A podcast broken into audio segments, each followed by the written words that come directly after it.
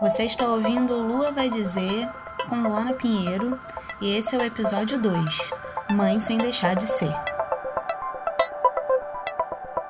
Oi, gente, vamos lá. Esse é o episódio 2 para organizar esse pensamento, né, sobre a maternidade, sobre a maternidade real e possível, e aí vocês vão entender ao longo do podcast o que eu quero dizer, relacionei aqui cinco pontos que eu acho que são fundamentais para começar a nossa conversa. O ponto um é: você quer ter um filho? Eu acho que essa é a medida número um e fundamental para a gente começar a falar sobre maternidade real. Cara, não dá para deixar ninguém se meter nessa opção que é apenas sua da mulher Se você não quer ser, não seja, porque vai doer, vai doer muito, sabe? Ser mãe não é uma tarefa fácil, já vai ser difícil com você querendo muito. O ponto 2 é que cada criança é única. Por mais que as pessoas queiram te ajudar, contribuir da melhor forma, cada criança é única, feita sob medida para aquela mãe. E a mãe também é feita sob medida para cada criança. Esse é um parâmetro muito interessante de se avaliar, que leva ao ponto 3. O seu filho é um indivíduo e você também, e vocês podem se relacionar de formas distintas com pessoas distintas. O seu filho não é uma extensão do seu corpo,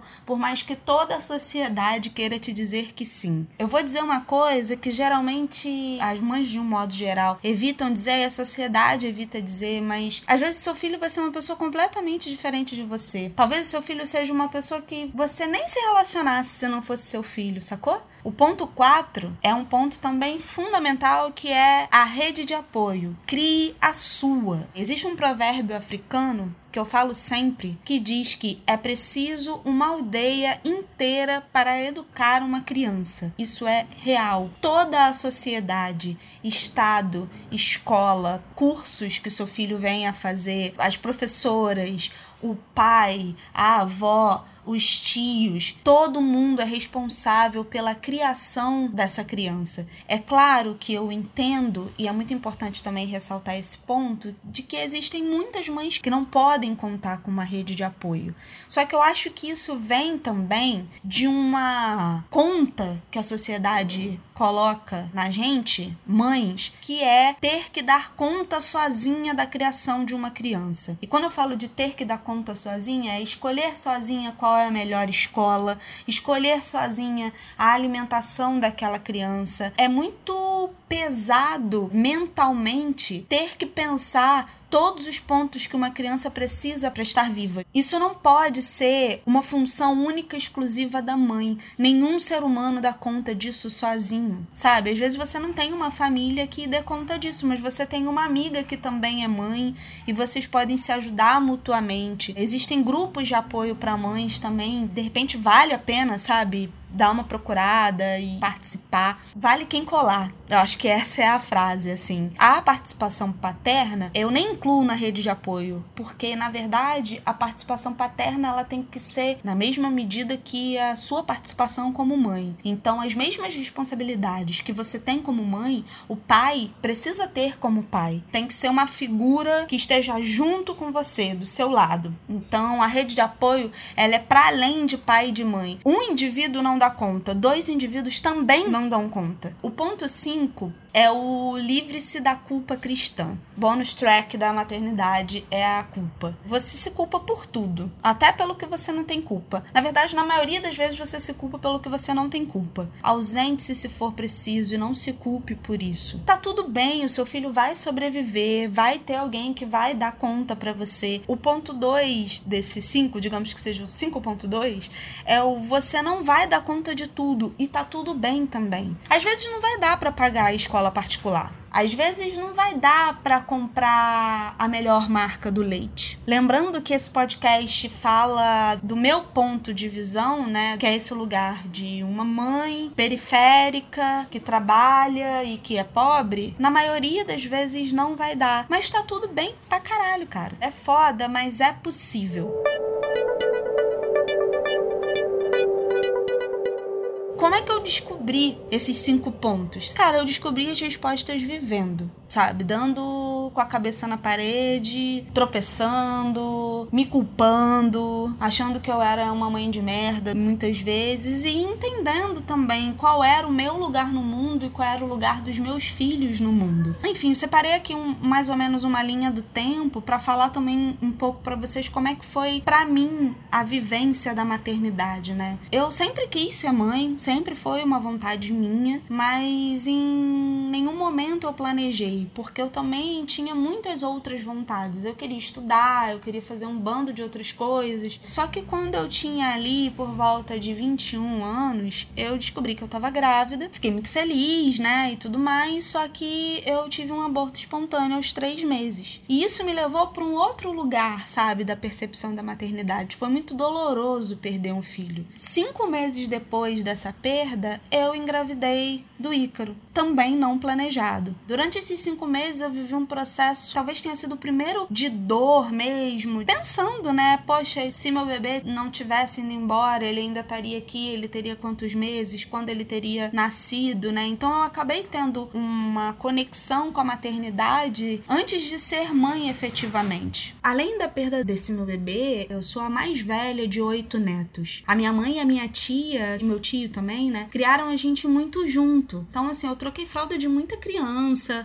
A minha irmã mais nova, a Kita, ela é 10 anos mais nova do que eu. Então, eu cuidei muito da Kita, eu dei muito banho, eu dei muita comida. Então, eu, eu acabei tendo uma relação muito grande, né? Com cuidado com crianças desde muito cedo. E, bom, engravidei do Ícaro, tive o Ícaro, foi incrível. Eu engravidei no meio de um processo de autoconhecimento muito importante, porque eu perdi o meu primeiro bebê em dezembro e em maio eu descobri que eu tava grávida do Ícaro. Só que em abril eu fui convidada para ser produtora da Escola Livre de Cinema. Eu já era produtora do Buraco do Getúlio, do Cineclube. Então eu tava no meio de um processo de me entender como produtora, de entender o meu lugar no mercado de trabalho. Eu trabalhei até os oito meses de gravidez. No meio dessa gravidez, eu produzi várias turmas, um festival de cinema, eu montei uma biblioteca dentro da escola de cinema,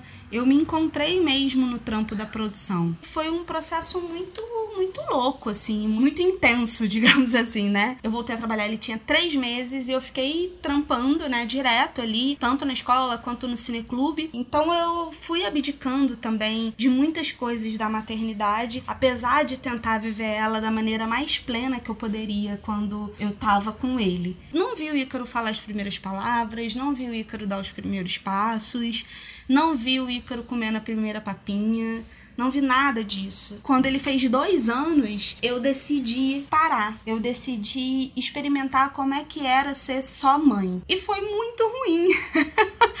Porque eu surtei, assim. Eu percebi que aquela não era eu entendi que acabava que eu fazia muito mais mal para ele do que quando eu trabalhava. Era muito mais legal chegar em casa depois de um dia todo de trabalho e ficar com ele e passar os finais de semana com ele. Esse foi um momento muito importante de entender que, cara, tá tudo bem, eu posso ser mãe, eu posso ser um milhão de outras coisas, sabe? Eu não tô dizendo aqui que foi fácil. É muito difícil a gente desmistificar esse lugar da maternidade como a mãe sendo aquela pessoa que tem que abdicar de tudo por conta do filho. Mas eu acho que é importante a gente perceber o que a gente quer da nossa vida também, né? Como indivíduo. A mistura de intuição, intuir como cuidar melhor do seu filho, intuir como cuidar melhor de você, o autoconhecimento. E quando eu falo de autoconhecimento, não é que você precise primeiro super se autoconhecer, entrar numa onda budista,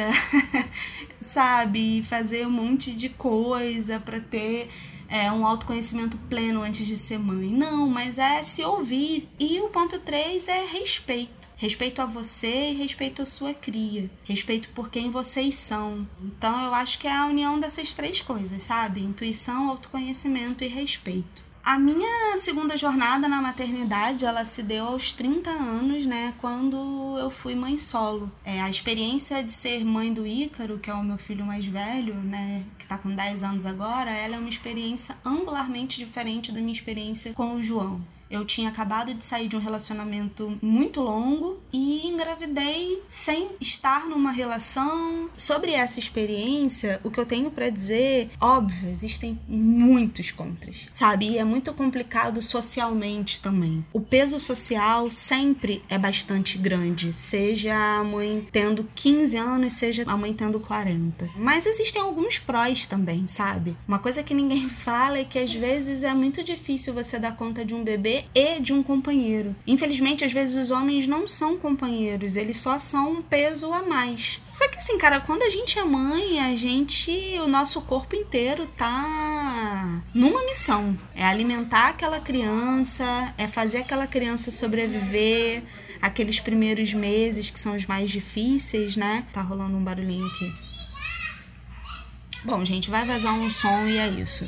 É muito difícil voltar a uma rotina sexual depois de ter um filho, por muitos motivos assim. Para mim existiu esse pró, ter um puerpério completamente voltado pro meu filho. Claro, eu também falo aqui de um lugar muito privilegiado de ter uma rede de apoio já consolidada. É isso, sabe? Eu descobri muito que era melhor estar tá cercada de pessoas que carregavam esse barco junto comigo. E assim, cara, é muito importante também falar das pessoas que permanecem, né?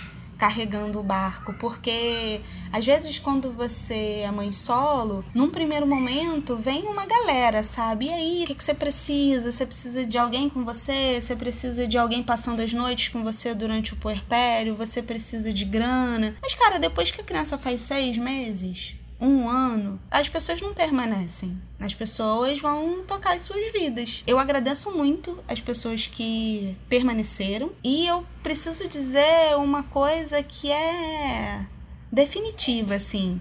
Você nunca é culpada de absolutamente nada. Você não é culpada por ter escolhido ter a criança. Você não é culpada se você fizer determinadas escolhas que as outras pessoas que estão em volta de você julgam ser erradas, as escolhas elas só são suas, em prol de você mesmo e do seu filho. Não deixa que ninguém te cobre absolutamente nada, sabe? Existem algumas escolhas que eu fiz que eu não é que eu me arrependa, mas que talvez eu fizesse de outra forma. E tem coisas que, cara, uma série de pessoas se afastaram de mim por escolhas que eu fiz e que eu não faria de outra forma. Quando as pessoas forem te cobrar, cara, você fala para elas, cara, por que, que você não cobra o cara? Por que, que você está cobrando a mim? Esse é um ponto muito importante. As pessoas nunca querem bater de frente com um homem. Então, até numa realidade de maternidade solo, as pessoas, elas, infelizmente, elas vêm cobrar de você e não do cara que te deixou na mão. Bom, eu queria fazer uma parte nesse podcast para falar sobre a maternidade no meio dessa pandemia, né, do Covid-19. Acho que a primeira coisa que me impactou assim de cara foi a perda dessa rede de apoio que é a escola e a creche. A escola e a creche elas dão, né, um cotidiano ali para a criança, um horário para a criança, né? A criança ela se acostuma com essa rotina, né? E isso organiza a vida da criança. E a nossa também. Então acho que esse foi o primeiro impacto, assim, cara, e agora? E aí eu queria reforçar a importância da rede de apoio que não é essa da escola e da creche, né? Que é a rede de apoio que você cria. Seja uma mãe, uma tia, uma avó, uma amiga. A criança também fica muito agitada, né? Porque ela não entende muito bem o porquê dessa mudança. Eu acho que crianças mais velhas, como o Ícaro, que tem tem 10 anos, você senta, você conversa, né? Agora com o João, que tem 3, que tinha acabado de iniciar a rotina escolar dele, ele foi, sei lá, duas semanas pra creche e até hoje, meses depois, ele me pergunta: mãe, a escola? Cara, de chorar, né? Teve um momento que o João ficou muito agitado, foi muito difícil manter ele em casa, nada era bacana mais para ele. Minha mãe me salvou e ficou com ele um tempo e deu um outro respiro, assim. Foi bem quando quando a gente não tava entendendo, a gente não tá entendendo nada agora, né? Mas a gente tava entendendo menos ainda. Foi lá no, sei lá, final de abril. Foi um momento bem bizarro. Depois que esse baque inicial foi passando, né, desse confinamento, eu acho que eu fui pensando outras estratégias, assim, intuitivamente mesmo. Se a TV ocupava um horário, e a TV que eu digo aqui é, pode ser a TV, o tablet ou computador, né? Algo que vá fazer a criança ver um desenho ou jogar algum jogo, dependendo da idade dela. Cara, se isso ocupava um horário X na vida do João, começou a ocupar um horário muito maior, porque é isso, sabe? Parar uma criança de 3 anos para que ela não se machuque e você consiga dar conta do trabalho, mesmo que você não esteja só em casa, é fundamental, sabe? O mundo tá ao contrário e a gente não sabe como é que vão ser as coisas. Então eu fiquei tentando também muito não me culpar por manter ele na frente da TV mais tempo do que era antes, porque o antes não existe mais. E também apresentar outras possibilidades. O João passou a desenhar muito mais pós-pandemia, assim, dar bastante papel para ele, bastante caneta, bastante canetinha, é, usar a estratégia de, sei lá, pendrive com os desenhos que ele mais gosta na TV, é, enquanto eu trabalho no mesmo ambiente. E aí é isso, estratégia também para trabalho, fone no ouvido e vida que segue. E é isso que eu venho fazendo, sabe? Novas estratégias, apresentar livros, nem que seja para ele folhear sozinho, apresentar novos desenhos, porque as crianças elas são tecnológicas, não tem jeito, cada vez mais. Então é sempre renovar esse repertório dele, renovar também um repertório que vá fazer ele manipular objetos, seja com desenho, seja reapresentar brinquedos. A criança às vezes ela esquece brinquedos que ela tem e dá atenção também, né? Sempre que a criança falar com você, tentar responder a ela. É difícil, não é fácil. Mãe, oi meu filho, o que que foi? É, nem que você demore alguns segundos ou um minuto terminando a sua tarefa, mas sempre tentar responder a criança. Que não seja você, mas que seja o adulto, a pessoa que esteja no mesmo ambiente que você. Então é isso. Estamos todos entendendo aqui, reentendendo, reconectando as coisas. Acho que agora tá muito mais tranquilo, mas foram meses bem difíceis assim, se adaptar a essa nova rotina de estar em casa todo o tempo, né? Eu queria falar só mais um adendo de uma outra perspectiva também de ser ser mãe na pandemia, que foi o aspecto de ser mãe de uma criança que não mora comigo e faz parte do grupo de risco, né, que é o Ícaro. Eu fiquei mais de dois meses sem ver o meu filho. E isso foi o maior tempo na vida, né? Que eu fiquei sem vê-lo. Foi difícil a beça, foi também um, né, um outro choque, assim. E a minha sorte é que ele já tem 10 anos, a gente consegue se comunicar sem ter que passar por ninguém essa comunicação, né? A gente se fala direto, ele já tem um celular. E depois foi achar estratégias. Primeiro, eu passei a ir até Nova Iguaçu, que é onde ele mora, eu agora moro no Rio, ir até a casa da minha mãe em Nova Iguaçu e passar um tempo com ele lá na casa da minha mãe, né? Então chegar, fazer todo o processo de desinfecção, tomar banho, álcool e tudo e ficar com ele lá para não ter que fazer ele fazer esse translado, até nem tinha como, porque essa coisa do Uber parou, o transporte intermunicipal também parou, então naquele momento nem tinha como é, fazer de outra forma. E agora, pela primeira vez depois desse tempo todo, desde lá final de março, início de abril, esse fim de semana ele veio passar um fim de semana aqui em casa. E eu tenho brincado, brincado mais sério, que eu tenho trabalhado para pagar o Uber, né? Então é um pouco isso mesmo, essas dores e delícias da maternidade.